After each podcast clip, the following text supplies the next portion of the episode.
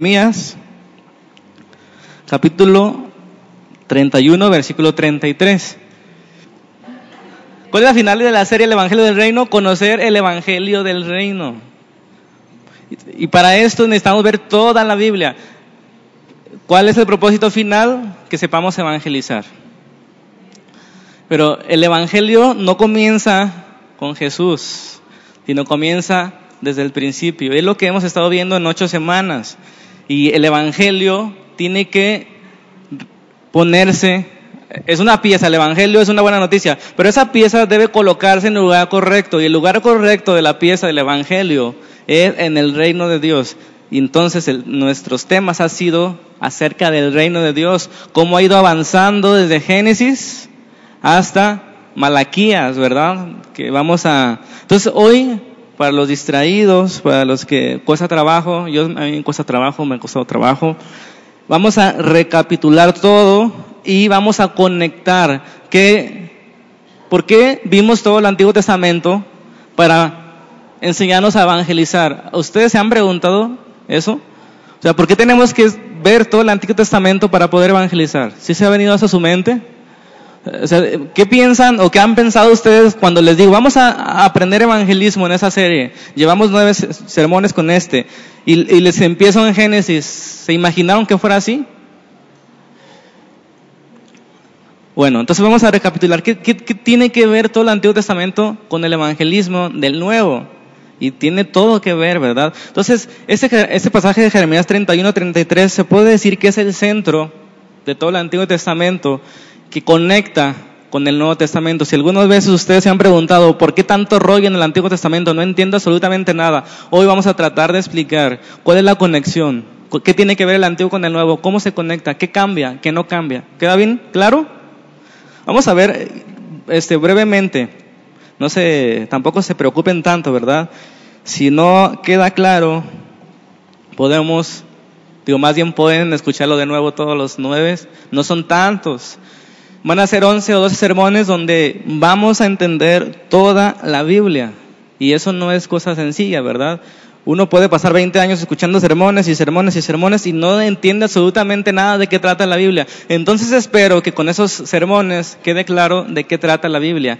¿De qué trata la Biblia? Del reino de Dios, que desde el principio comenzó a manifestarse poco a poco hasta llegar a Jesucristo y terminará cuando Jesucristo vuelva. ¿Queda bien claro? Entonces, ese tema se llama El reino será restaurado. ¿Se entiende, verdad? ¿Qué significa restaurar? Bueno, Jeremías, después del regaño y la introducción, Jeremías 31, 33 dice, pero este es el pacto que haré con la casa de Israel después de aquellos días. Escuchemos bien y leamos con atención. Este es el pacto que haré con la casa de Israel después de aquellos días, dice Jehová. Fíjense bien, daré mi ley en su mente y la escribiré en su corazón y yo seré a ellos por Dios y ellos serán por pueblo. Bueno, entonces el objetivo de este día es recapitular lo que hemos visto hasta el momento, así que si han sido distraídos, vamos a recapitular. Y entender o identificar algunas repeticiones. Vamos a poner atención que se repiten muchas cosas como hemos visto. Se repiten varias veces las mismas cosas. Vamos a ver cómo eso nos revela algo acerca de Jesucristo. ¿Qué significa realmente? Ustedes se han preguntado qué significa que Jesús sea el Cristo. ¿Qué significa? Les pregunto, ¿qué significa que Jesús sea el Cristo?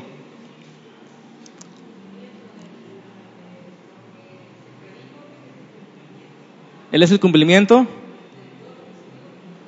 Muy bien, esa es una respuesta muy certera. El que sea Jesucristo el Cristo significa que Él cumplía. Es el cumplimiento de, muchas cosas que hoy vamos a tratar de ver. Ok, vamos por partes. Cuando, uno nos, cuando nos encontramos en un bosque, ¿alguno de ustedes ha, ha estado en un bosque? A medias de un bosque. ¿Qué hay en un bosque? Ok, ustedes ven árboles y árboles. Si ustedes ven hacia el frente y ustedes ven hacia atrás, pueden alcanzar a distinguir el camino de ida y de regreso en medio de tantos bosques, en medio de tantos árboles. Se pierden, ¿verdad? Nuestra vista no alcanza, los árboles tapan.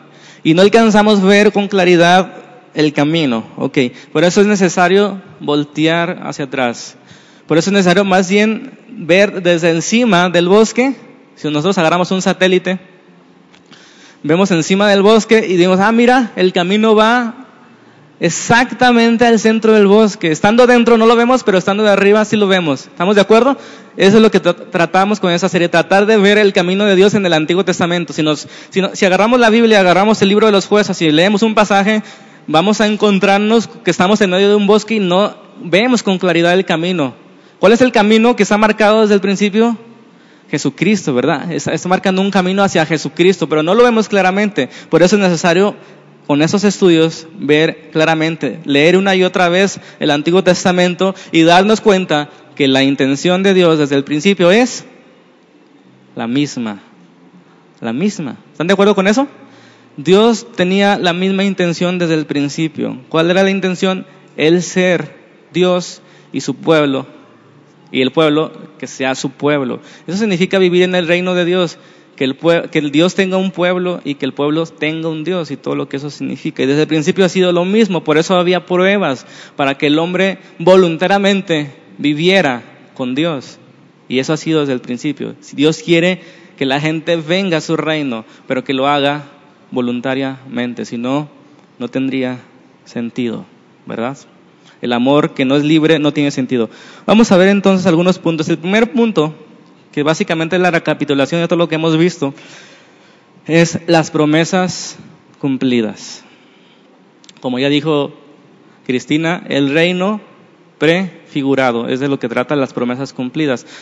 los que no han venido a esta serie y escuchan la palabra prefigurar, la palabra prefigurar significa una representación anticipada ¿sí? Una representación anticipada. Yo les he puesto la ilustración, es como hacer una maqueta, un arquitecto hace una maqueta de un edificio, la hace pequeña. Esa maqueta no es el edificio, esa maqueta la hacen antes del edificio, nos muestra el edificio, nos muestra su estructura, pero no es el edificio. Entonces el reino prefigurado nos muestra acerca del reino de Dios. No es todavía el reino de Dios, pero nos muestra mucho acerca de él. Ese reino prefigurado se da en el Antiguo Testamento en la historia de Israel.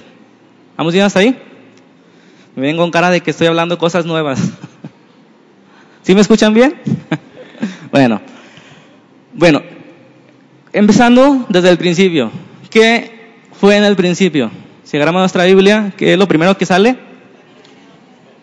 E, en el principio Dios creó los cielos y la tierra. ¿Están de acuerdo? ¿Cuántos dicen amén?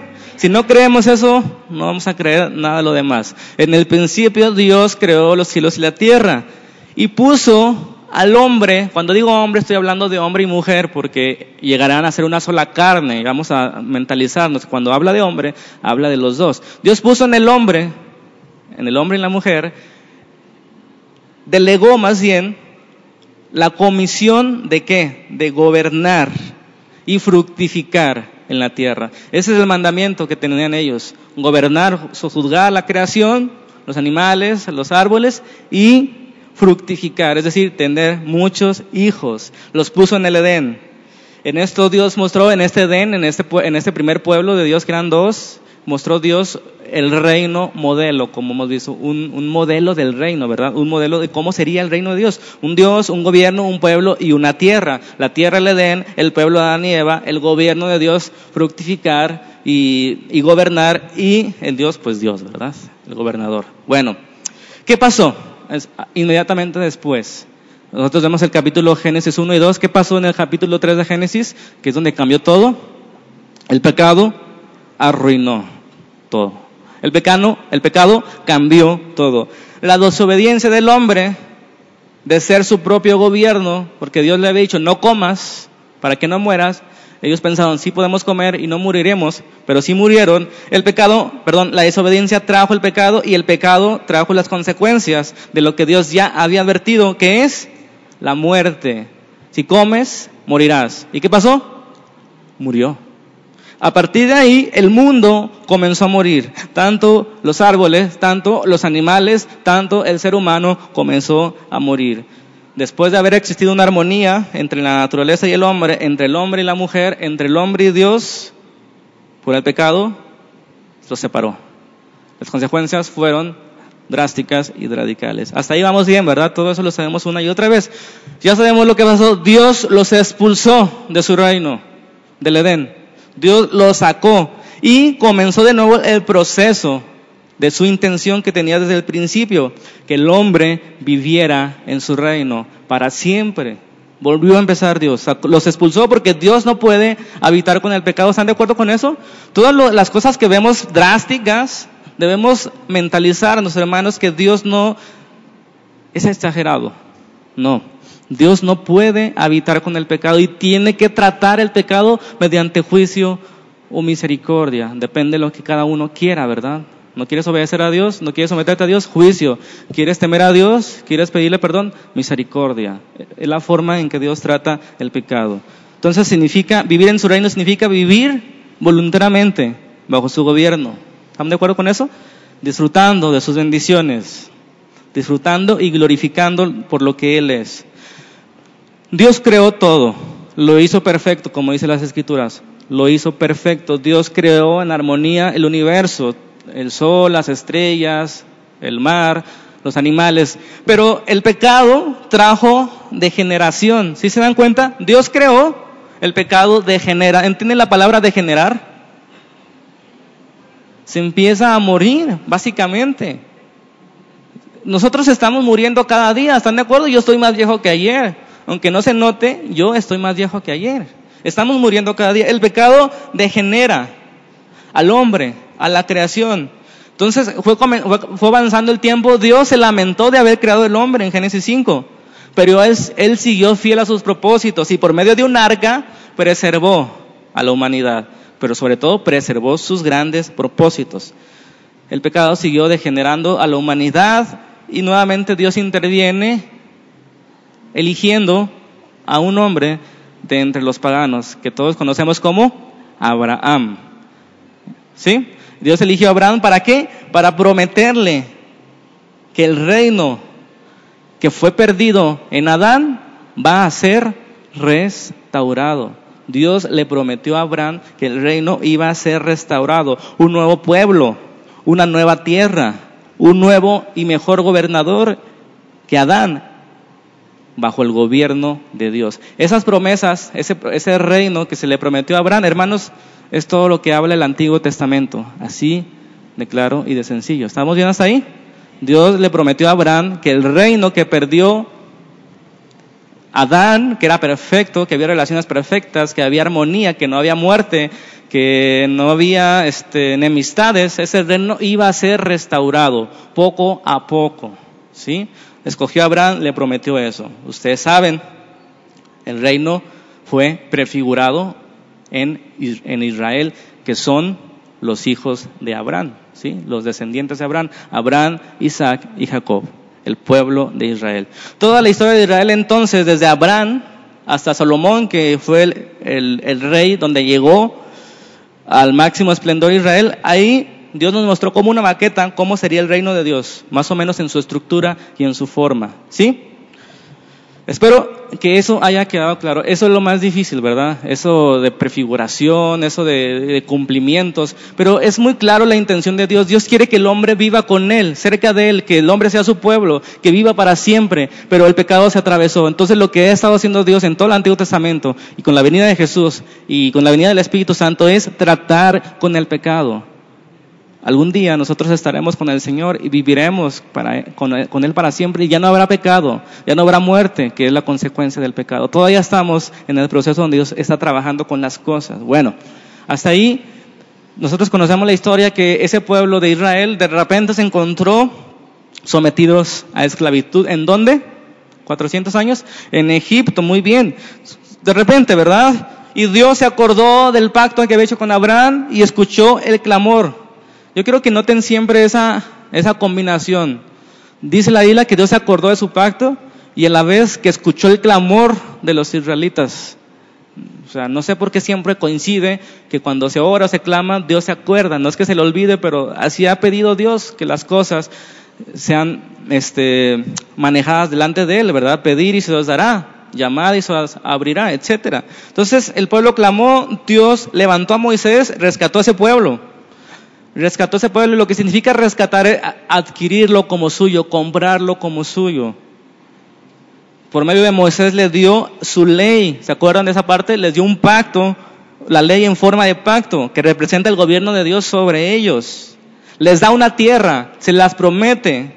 Y entonces ellos comienzan a conquistar por medio de Josué y por medio de los jueces toda la tierra prometida. Finalmente, les da un gobernador conforme a sus propósitos. ¿Se acuerdan? Les da un rey. Eh, aunque ellos escogieron a Saúl, Dios les dio a David, que era un rey conforme a su corazón, conforme a sus propósitos, conforme a sus promesas, al cual a David se le profetizó grandes cosas. ¿Se acuerdan de esa parte? Segunda de Samuel 7. A David se le profetizó grandes cosas y fue como una extensión o, más detallada. El pacto que había hecho con Abraham se le, se le, detalló un poquito más a David, se le reveló un poquito más, le amplificó, ¿verdad? Pero la intención sigue siendo la misma. Un pueblo, Dios, un gobernador, una tierra. Entonces a David se le promete algunas cosas. Es decir, a David se le dice, ¿quién será el encargado de llevar a Israel al triunfo? A David se le promete eso, que el hijo de David sería el rey escogido por Dios, el ungido por Dios, que eso significa el Cristo. Entonces, Cristo significa el ungido de Dios, el elegido de Dios. ¿Para qué? Para cumplir sus propósitos. ¿Cuáles propósitos? Llevar a la humanidad nuevamente al Edén, al paraíso, a su voluntad, a la perfección. Estamos todavía a la mitad del camino, pero ya ha venido Cristo y en la semana que viene vamos a ver un poquito más acerca del cumplimiento en Cristo. Pero estamos hablando de recapitulación. Queda claro entonces que la promesa de David fue la promesa que le daría que de su descendencia un hijo de él iba a ser el que iba a llevar a Israel al triunfo. ¿Ok? Entonces esa promesa era doble, o tenía doble cumplimiento. El primer cumplimiento se dio en el hijo de David que fue Salomón. Salomón llevó a Israel al triunfo a ser la nación más exitosa, nación poderosa, nación rica, nación donde otras naciones venían a escuchar la sabiduría de Salomón. Entonces en Salomón se cumple grandes, grandes partes del propósito de Dios, pero Salomón no era perfecto. Y a la vez de que llevó a Israel al triunfo, al mismo tiempo lo sepultó a la derrota, a casi desaparecer. ¿Vamos bien hasta ahí? ¿O muy rápido? ¿Vamos bien? Ok. Aquí donde quiero que pongan atención. Porque hay una repetición de eventos que tenemos que resaltar para darnos cuenta cómo Dios está trabajando y cómo Dios al repetir esos eventos nos, está revelando algo que va a venir en el futuro. Esos eventos nos hablan algo del futuro, fíjense bien. ¿Qué fue lo primero que, pasó con el pueblo? Estaba cautivo en Egipto. ¿Están todos de acuerdo? Entonces apunten eso como número uno. El pueblo está cautivo en Egipto. Número dos, hubo un rescate, un éxodo, como le llaman. Hubo un éxodo salvador, un éxodo del rescate. Dios sacó a su pueblo de cautividad. ¿Ya? Cautivos, rescatados o éxodo. Número tres, el pacto, Dios da su pacto por medio de la ley, ¿sí? Dios, Dios da su ley. Cautividad, éxodo, pacto. Número cuatro, una tierra prometida, que en el caso de Israel era Canaán, ¿se acuerdan? Cautividad en Egipto. Éxodo de Egipto. Pacto en la ley. Tierra prometida en Canaán. Y finalmente un gobernador, un rey. Fíjense cómo esos eventos, esos cinco eventos, se van a repetir después en la historia de Israel y hermanos, se van a volver a repetir con nosotros. ¿Sí? Ahorita los vamos a ver cada uno, pero es para que vayan abriendo su mente. Las promesas de Dios las van a volver a experimentar de nuevo. Y esta es la parte importante donde se conecta con el Nuevo Testamento. Entonces, ya vimos el punto número uno, que eran las promesas de Dios. Vamos al punto dos. Vamos a ver esos cinco puntos que les acabo de decir, lo vamos a ver uno por uno, cómo se relacionan. Rápidamente, brevemente, sencillamente. Una nueva cautividad. Quiero que noten ese en el punto número dos. Quiero ver que noten cómo se repite este evento. Una nueva cautividad. ¿Cuál fue la primera? En Egipto. ¿Cuál fue la segunda o cuál fue la nueva cautividad de Israel?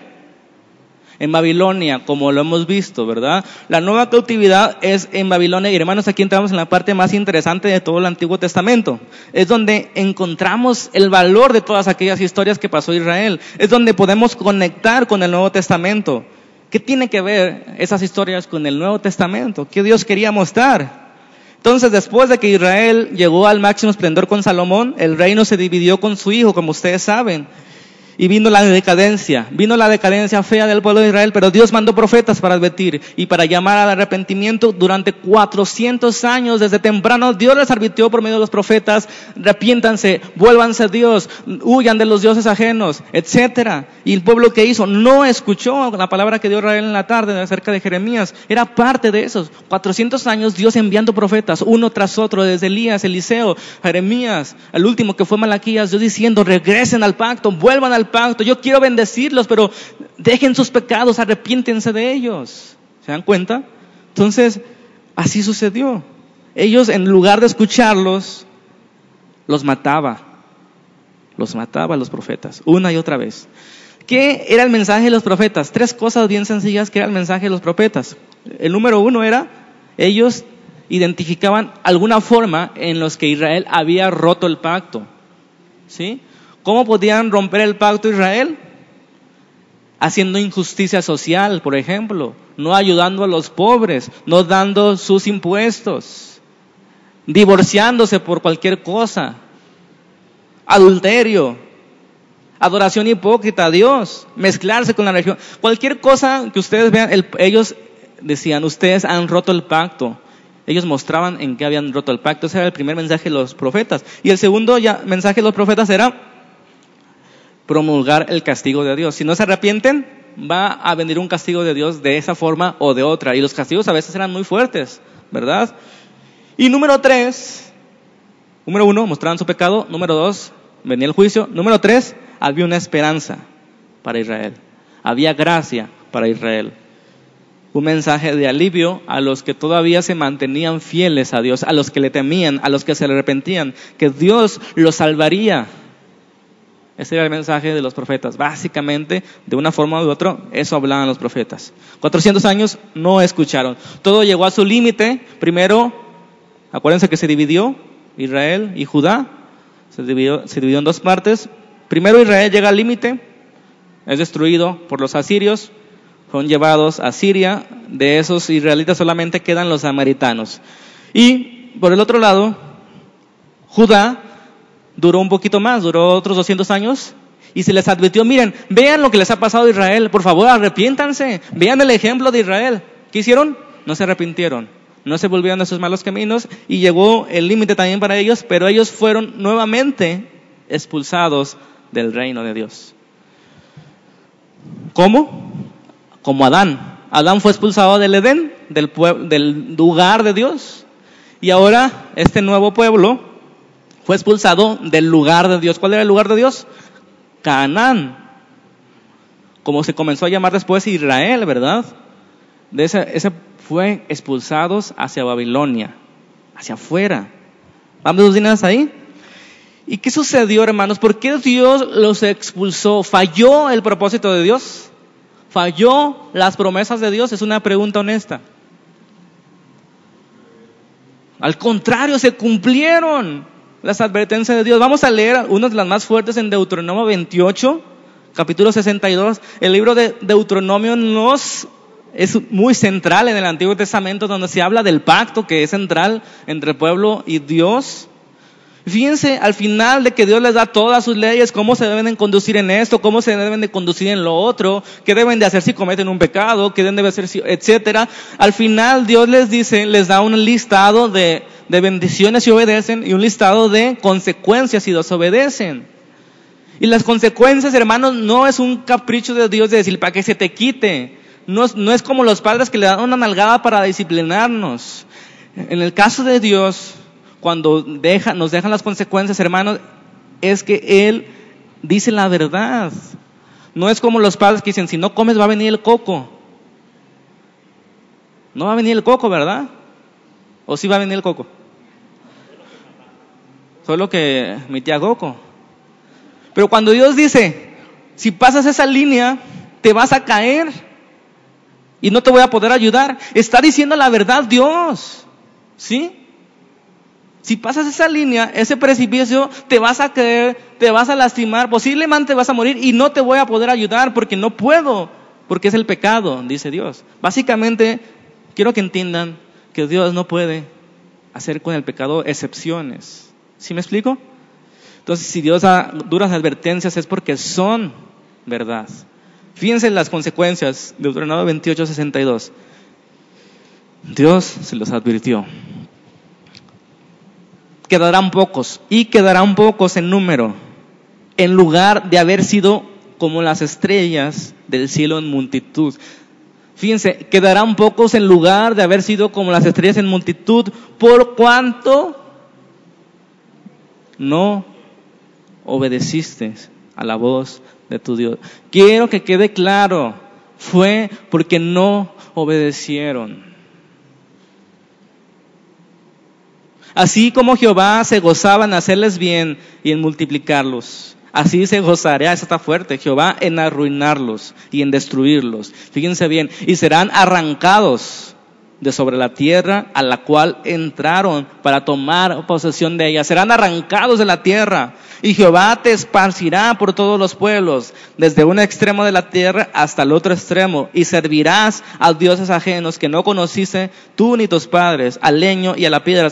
Versículo 68. Y Jehová te hará volver a Egipto en naves por el camino del cual te ha dicho, nunca más volverás, y ahí serás vendidos, y vuestros enemigos por esclavos y por esclavas, y no habrá quien les compre. Amén. Serán arrancados, serán arrancados del lugar donde yo los puse. Y yo les había dicho, no volverán a Egipto, pero voy a volverlos a Egipto, en el sentido figurado. ¿Por qué? Por cuanto no obedecieron. Por el pecado, hermano, y no era un pecado de, ay, me equivoqué. Era un pecado de necedad, de que Dios estaba ahí dispuesto. Dios estaba ahí, arrepiéntanse. No les voy a tomar en cuenta su pecado si se arrepienten, pero eran necios y necios una y otra vez, hermano, fueron 400 años. No quiero que piensen que Dios es intolerante. La escritura dice, Él es lento para la ira y grande en misericordia. Pero el pecado tiene que tratarse. Si, no, Dios, si Dios no trataba el pecado, ese pueblo nunca iba a llegar al propósito de Dios. Y si llegó fue por la gracia de Dios, no porque ellos hicieran cosas buenas, porque no hicieron cosas buenas. Hermanos, ustedes saben lo que dice Romanos 3:23 y es exactamente la condición. Dice, por cuanto todos pecaron, están destituidos de la gloria de Dios, están desterrados del reino de Dios, están fuera del Edén. Y quiero decirle, hermanos, que todo el mundo está fuera del Edén. Y nosotros estábamos fuera del Edén, cautivos en Babilonia. Eso Dios nos quiere enseñar con esa repetición de esta cautividad en Egipto, número uno, y la cautividad en Babilonia, que era por su pecado, que era por su desobediencia. Todo el mundo está en esa condición y Dios quería mostrarnos que, que estamos en esa condición y que necesitamos volver al camino, que necesitamos volver a su reino. ¿Estamos de acuerdo ahí? Esto nos enseña Babilonia, nuestra condición de todos, absolutamente de todos, es estar fuera del Edén. ¿Por qué? Por el pecado que mora en nosotros. El mundo sin Cristo entonces está en qué? Cautividad, en esclavitud, así como Israel estaba en Babilonia.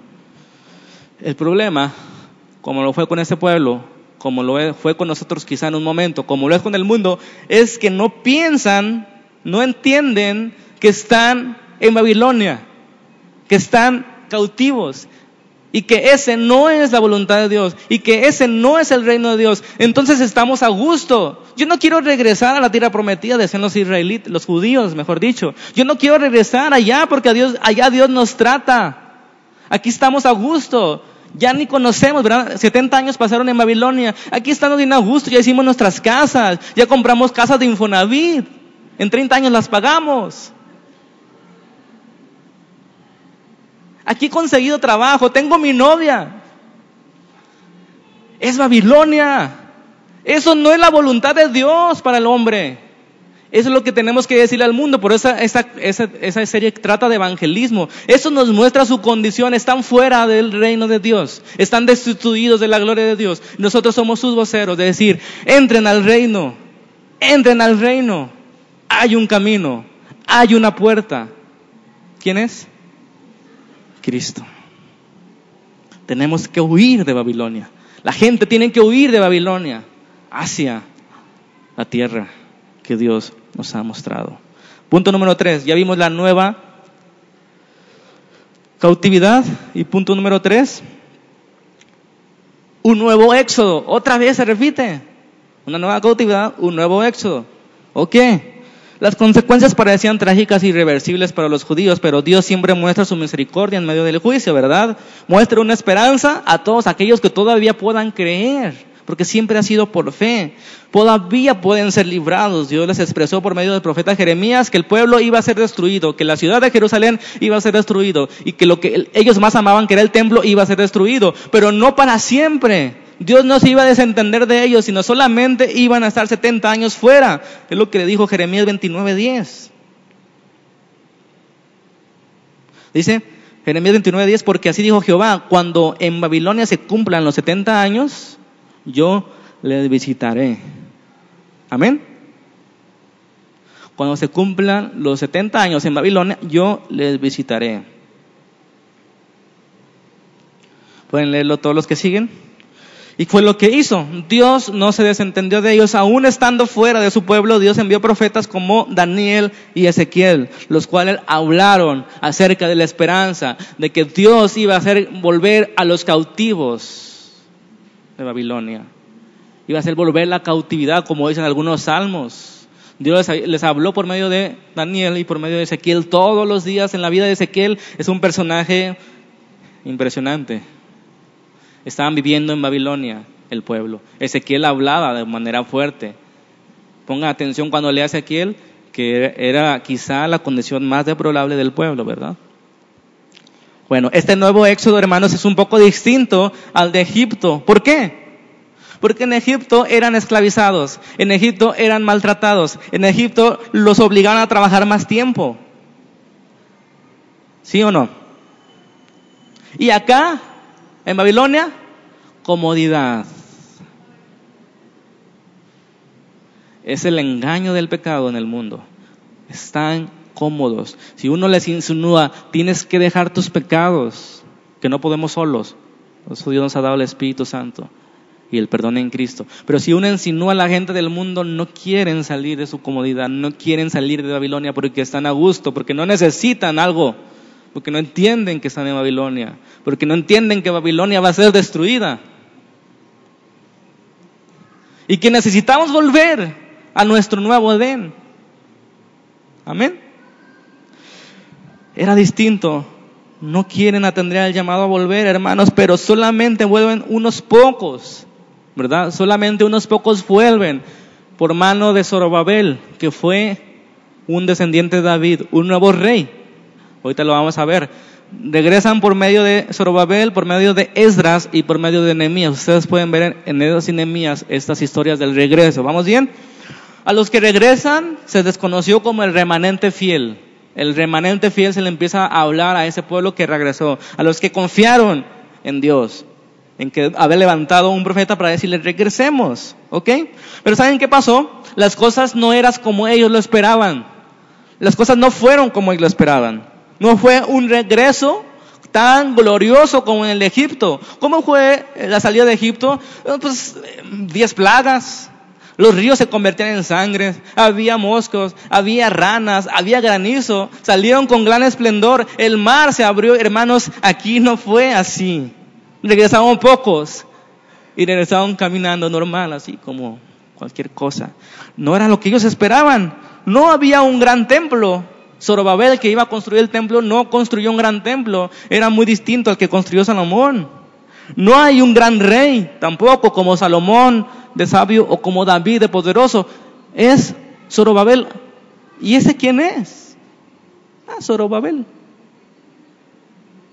¿Sabe quién será? Tampoco ellos eran un gran pueblo numeroso, ni un mejor pueblo que el anterior. Entonces las cosas no eran como ellos pensaban. Pero volvieron. Amén. Y Dios restauraría sus promesas. ¿Vamos bien hasta ahí? Ok. Un nuevo éxodo, una nueva cautividad. Ahora, una nueva tierra. ¿Sí? Una nueva tierra. Y eso, eso todavía no se cumple. Se cumplió ahí en, Israel, pero todavía no se cumple. Estamos tratando de, de conectar, ¿ok? De conectar el Nuevo Testamento con el Antiguo. Este nuevo pueblo que regresó, este nuevo éxodo, fue de un pueblo pequeño. Jesús dijo, manada pequeña, ¿se acuerdan a su pueblo? Es un remanente fiel. Hermanos, el pueblo de Dios debe ser el pueblo de Dios solamente por medio de la fe. ¿Sí? no por otra cosa. Los que vuelvan a, la nueva tierra, los que vamos a nuestra Canaán celestial, serán solamente por la fe. Y todo es por gracia inmerecida de Dios. Bueno, una nueva tierra. Los profetas hablaban de una nueva tierra a la cual regresaría Israel y ya no sería todas las doce tribus de Israel el Edén, ahora solamente sería Jerusalén, la nueva tierra, o sea, de todo país de Israel, solamente la ciudad de Israel que se le comenzó a llamar en esos tiempos de la cautividad como Sión. ¿Has escuchado de Sión? Ok, Sión ahora sería el nuevo Edén. ¿Estamos de acuerdo? Una tierra fructífera, fructífera, perdón, una tierra que representaba anticipadamente cómo sería la nueva Jerusalén, que va a descender del cielo cuando todos nos muramos y todo eso se acabe, ¿verdad? ¿Van a estar, van a estar ahí conmigo?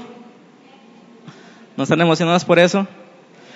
Okay, fíjense lo que dice Ezequiel 36, 33 básicamente les está diciendo que va a restaurar su tierra. Dice, así ha dicho Jehová el Señor, el día que les limpie todas sus iniquidades, haré también que sean habitadas las ciudades y las ruinas serán reedificadas. Y la tierra asolada será labrada, en lugar de haber permanecido asolada a los ojos de todos los que pasaron. Y dirán, esta tierra que era asolada ha venido a ser, fíjense bien, como huerto del Edén. ¿Cuál? La tierra de Sión, de Jerusalén. Esa tierra que, era que estaba asolada va a ser reedificada y dirán los que pasan por ahí que ha venido a ser como qué? Como el huerto del Edén, que es una restauración del primer lugar que Dios había hecho para mostrarnos cómo va a ser el lugar final. Entonces, la nueva Jerusalén, ¿cómo va a ser? Como el Edén. Qué emocionante. Entonces, no, no vamos a estar con alitas así en el cielo, en las nubes, vamos a estar en una nueva en un nuevo Edén. ¿Se queda claro eso? Bueno, no sé si vamos a tener alitas, ¿verdad? Pero es lo de menos. Aquí hay algo más interesante. Aquí está prometiendo que la tierra va a ser restaurada. Si ustedes se dan cuenta, ahorita la tierra está muriendo, ¿verdad? La capa de ozono está muriendo, este, y muchas cosas están muriendo, pero Dios las va a restaurar. Así como va a estar restaurando al hombre, así como también va a restaurar el reino animal. ¿Cuántos, les gusta esa idea? ¿No? ¿A nadie? Bueno, no hay ningún que le guste los animales aquí. Fíjense lo que dice Isaías 11.6. Eso está bien interesante. Isaías 11.6. ¿Cómo van a ser las cosas allá? Allá, cuando, donde sea que sea el cielo, donde sea que sea el paraíso, más bíblicamente el nuevo Edén. ¿Cómo va a ser? Fíjense lo que dice Isaías 11.6. Morará el lobo con el cordero. ¿No es un milagro de la restauración de Dios? Morarán juntos. El lobo y el cordero. El leopardo con el cabrito se acostará. El becerro y el león y la bestia doméstica andarán juntos y nosotros entre ellos seguramente. ¿No es emocionante eso? Tú que tienes, que siempre quisiste estar con leones. Ahí estaremos con todos. Porque todo será como al principio. Es la promesa de Dios y la va a cumplir. La vaca y la osa pasarán, sus crías se echarán juntas y el león como el buey comerán paja. O sea, no vas a tener miedo que nos, ay, me mordió un león. No, ya no comerán los animales nada de carne, ni ustedes seguramente. No los quiero desanimar, pero es lo que dicen las, las cosas van a ser restauradas como al principio. Al principio no se comía carne, no había muerte. En el cielo no va a haber muerte, ni dolor, ni ningún animalito. Yo digo, ¿verdad? Con lo que entiendo en la Biblia, con lo que hemos estudiado. Isaías sigue diciendo en esos pasajes que los ojos de los ciegos se abrirán y los oídos de los sordos se abrirán. Entonces el cojo saltará como un ciervo y cantará la lengua del mudo, porque aguas serán cavadas en el desierto y torrentes de soledad. Esa parte se vio cumplida en Jesús, ¿se acuerdan? Dice también Isaías, porque aquí yo, que yo crearé nuevos cielos y nueva tierra de lo primero no habrá memoria, ni más vendrá al pensamiento. Nuevos cielos y nueva tierra. Este lugar será restaurado por Dios. No destruido, restaurado. Ok, ya casi terminamos. Bueno, faltan dos puntos. Vamos rápido. Un nuevo Salvador, el punto 5. Un nuevo Salvador. Esto no vamos a profundizar sino la siguiente semana, ¿verdad? Es solamente vamos a ver brevemente porque quiero terminar con el nuevo pacto. ¿Sí? Un nuevo Salvador, Zacarías 6:12. Un nuevo Salvador.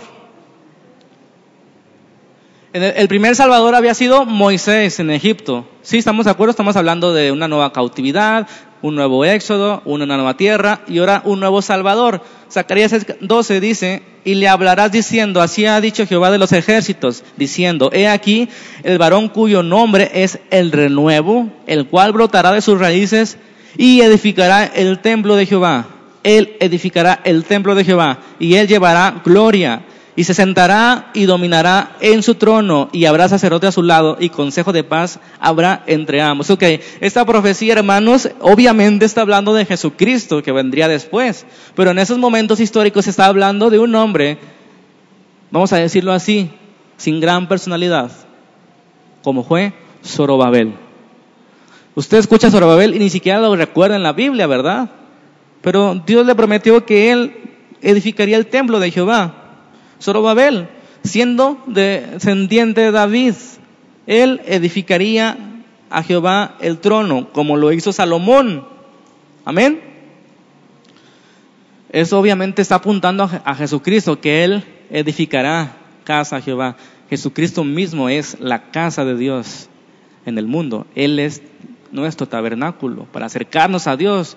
A Él vendrán toda carne, dice la Escritura. Él es en el que se reunirán todas las naciones, en Jesucristo.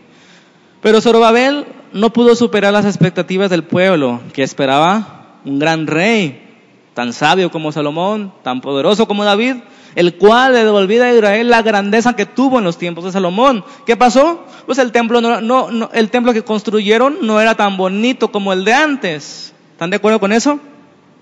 Así que el pueblo pasó de estar gozoso, se desilusionó.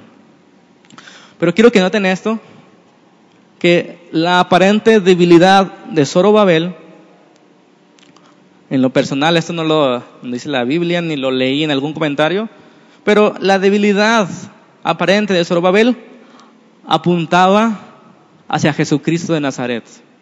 ¿Por qué? Porque era despreciado y rechazado por el pueblo. Amén. Jesucristo no cumplió las expectativas de rey que Israel esperaba. Su personalidad no era como ellos esperaban. Amén. Entonces, de, esa forma, Zorobabel apuntaba que, la, primera venida de Jesucristo iba a ser de esa forma, sin gran gloria, ¿verdad? Bueno, entonces, el Evangelio, hermanos, es un llamado similar al que estamos viendo. El reino de Dios es quitado, estamos fuera del Edén cautivos por el pecado, necesitamos ser rescatados por un Salvador y volvernos a Dios. Él ha enviado un Salvador que nos permita regresar. Solo debemos seguirle y seremos salvos completamente. Amén. El pueblo dudaba en seguir a ese hombre Zorobabel. ¿Están de acuerdo? O sea, Zacarías profetizó en esos tiempos que por medio de Zorobabel el pueblo iba a regresar a su lugar y iba a ser reconstruido el templo. Entonces ellos veían, Él, Él nos va a llevar. No, te equivocaste, profeta. Y nosotros queremos a alguien como Salomón o David, ¿no? Entonces, así la gente no ve precioso a Cristo en esos tiempos que vino en debilidad. Cuando vino Él al mundo, vino en debilidad. El mundo no ve precioso a Cristo. Ellos prefieren un héroe deportista, famoso, ¿no es así? Pero en Cristo no ven a alguien precioso. Qué triste, ¿no? Qué trágica historia que no podamos ver en Jesucristo una belleza. En la cruz no podamos ver esa preciosura de nuestro Salvador. Y el mundo prefiere el fútbol, por ejemplo no quiere un Salvador de ese tipo. Vámonos al final. El nuevo, un nuevo pacto. Un nuevo pacto. Ok. Esa es la parte más esencial. ¿Qué me refiero con un nuevo pacto? Estamos hablando de repeticiones, ¿verdad? repeticiones, la primera historia de Israel, repeticiones en la segunda historia y sobre todo una repetición en nuestras vidas, ¿verdad? En nuestras vidas como incrédulos y luego como creyentes. Se ha repetido la cautividad, se ha repetido el nuevo éxodo, se ha repetido el Salvador, se ha repetido que vamos hacia una ciudad celestial y se ha repetido el nuevo pacto. Eso es importante que entendamos qué se refiere nuevo pacto. Cuando la Biblia habla de nuevo, en nuestro idioma español nos da la idea de otra cosa muy distinta. ¿Sí? De que, ah, ese no sirvió. Vamos, vamos, probando, otra cosa. ¿Sí? Pero la Biblia, o Dios trabaja de una manera distinta. Él trabaja renovando. ¿Sí? Es el pacto renovado, se, se puede entender mejor. Esto quiere decir que no cambió su intención en el pacto, sino que simplemente lo está reforzando en la debilidad, que no era él ni sus promesas, era el hombre. ¿Ok? Entonces, en el nuevo pacto Dios junta todo lo que era débil y lo restaura. Aquí nos damos cuenta de Dios cómo lleva a cabo sus propósitos. Espero que me entiendan. ¿Qué es el pacto? El primer pacto, ¿dónde se dio? En el monte Sinaí. Hablando un pacto como ley, ¿verdad? A veces se, dice que Dios hizo un pacto con, con, Abraham y es correcto, pero cuando Dios le dio su pacto completo con todas las pues, sus leyes y todo, fue en el monte Sinaí, ¿sí? Cuando se dieron los diez mandamientos. Dios dio su pacto, se puede resumir en tablas, en tablas de piedra, ¿están de acuerdo? Dios escribió su pacto. ¿Qué es un pacto? Un compromiso de Dios y un compromiso del pueblo. O sea, un pacto tiene que haber dos partes para que sea posible. Entonces, el, el pacto es lo que nos relaciona con Dios. ¿Sí? Bueno. Dios no ha cambiado de opinión, y eso lo he dicho varias veces en esta serie. ¿Están de acuerdo conmigo? Dios no ha cambiado de opinión ni de plan. Entonces, hay un solo pacto, no dos, pero un pacto renovado. Por eso el anterior debe ser desechado, ¿verdad? Como dice el libro de Hebreos que ahorita vamos a ver. Pero es un solo pacto que se expresa de varias maneras, ¿sí? Primero, Dios hizo un pacto, por así decirlo, con Adán y con la creación, ¿verdad? Después hizo un pacto con Noé, que volvió a empezar a fructificar. Después hizo un pacto con Abraham, que le prometió que ese reino perdido va a ser restaurado. Después hizo un pacto con David, etcétera. Pero es exactamente el mismo pacto, no sé si los estoy confundiendo más, pero los pactos que se ven distintos es el mismo, de una manera más detallada, de una manera más avanzada. Va caminando el tiempo, Dios va revelando su pacto de mejor forma. Entonces, al llegar al libro de Jeremías, Dios revela su nuevo pacto, ¿sí? Que es el mismo, pero mejorado, por así decirlo. Bueno, ¿qué trata Dios de decirnos en el Antiguo Testamento con todo lo que hemos estado viendo? Esto es bien importante. ¿Cómo se llama el título de hoy? el reino de Dios será será restaurado. ¿Ok? Lo que Dios está tratando de hacer es restaurar. La palabra restaurar en nuestro idioma quizás no, no se entiende igual, pero en, en, el idioma en el idioma hebreo, perdón, se habla de regenerar. ¿Sí? Escuchen bien. Una cosa es lo primero que Dios hizo que fue crear. ¿Están de acuerdo? Dios creó. El pecado degeneró. Y Dios regenera. Dios no destruye para volver a crear, sino Dios regenera. Eso significa restaurar, regenerar.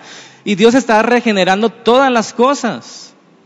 La creación, que todavía no alcanza la regeneración, dice Romanos 8 que la misma creación gime para que sea regenerada, ¿ok?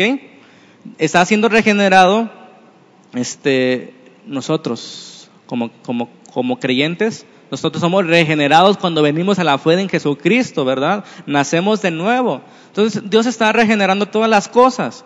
Y el nuevo pacto nos habla de esa nueva regeneración en el pacto. Ok, espero, porque eso sí está un poco más complicado. Espero que me entiendan.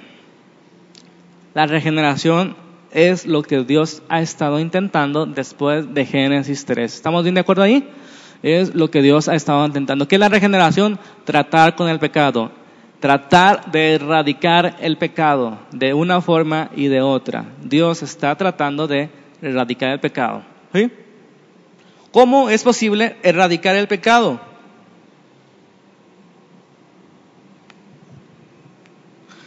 Ya vimos que, que, que fue una nueva cautividad, un nuevo éxodo, un nuevo, una nueva tierra. ¿Cómo puede ser erradicado el pecado? Es decir, que nosotros también, como lo, que estoy diciendo, es que nosotros también necesitamos ser regenerados, como fue su pacto, ¿verdad? Nosotros necesitamos ser regenerados, porque dice Pablo que nosotros, cuando nacimos, tendemos a pecar. ¿Cuántos dicen amén? Todos, aún siendo cristianos, tendemos a pecar. Pero Dios está regenerando. Vamos a leer lo que leímos al principio para irnos al final. Al principio leímos Jeremías 31, 31. Este de Jeremías 31, 31, usted lo puede leer exactamente igual en Hebreos 8, 6 y 7. ¿sí? Jeremías 31 lo puede leer en Hebreos 8, 6 y 7. Capítulo 8, versículos 6 y 7. Este libro de Hebreos es muy importante para lo que estoy hablando del nuevo pacto. ¿sí? El libro de Hebreos dice que el primer pacto tenía un defecto. ¿sí? O el pacto dado al principio tenía un defecto. Dice, pero ahora tanto mejor, estoy leyendo Hebreos 8, dice, pero ahora tanto mejor ministerio es el suyo Dice, cuanto es mediador de un mejor pacto, establecido sobre mejores promesas. Porque si el primero hubiera sido sin defecto, ciertamente no se hubiera procurado lugar para el segundo. Esto no quiere decir que haya dos pactos, sino que la segunda vez que ha sido el pacto fue establecido sobre mejores promesas, sobre un mejor mediador. ¿Estamos de acuerdo ahí? Entonces solamente se sustituyó, sustituyó un mejor mediador en aquel tiempo era, era, era Moisés y ahora el nuevo mediador es Cristo. Y ahora se sustituyó, sustituyó también, perdón, este, mejores promesas. Y eso está interesante. Entonces, vamos a leer así Jeremías 31, 31. Dice lo mismo que dice Hebreos. He aquí vienen días, dice el Señor, en los cuales haré nuevo pacto con la casa de Israel y con la casa de Judá. No como el pacto que hice con sus padres el día que tomé su mano para sacarlos de la tierra de Egipto. Porque ellos invalidaron mi pacto, aunque yo fui un marido para ellos, dice Jehová. Pero este es el pacto que haré con la casa de Israel después de aquellos días, dice Jehová. Daré mi ley en su mente y le escribiré en su corazón. Yo seré a ellos por Dios, ellos me serán por pueblo. Exactamente lo mismo. Pueblo, un Dios. Pero ¿cuál fue las mejores promesas? Que la ley ya no sería escrita en las tablas de piedra, sino en dos tablas, que es nuestra mente y nuestro corazón. Esa es la mejor promesa. Pero sigue siendo la misma intención, que seamos su pueblo y que Él sea nuestro Dios. Exactamente después de, esto dice el libro de Hebreos, al leer lo que acabo de leer, Hebreos 8:12, dice, porque seré propicio a sus injusticias. Es decir, yo pagaré por sus injusticias y nunca más me acordaré de sus pecados y sus iniquidades. Al decir nuevo pacto, ha dado por viejo al primero. A lo que se da por viejo y se envejece está próximo a desaparecer, hermanos. ¿Qué quiere decir que nosotros seamos salvos?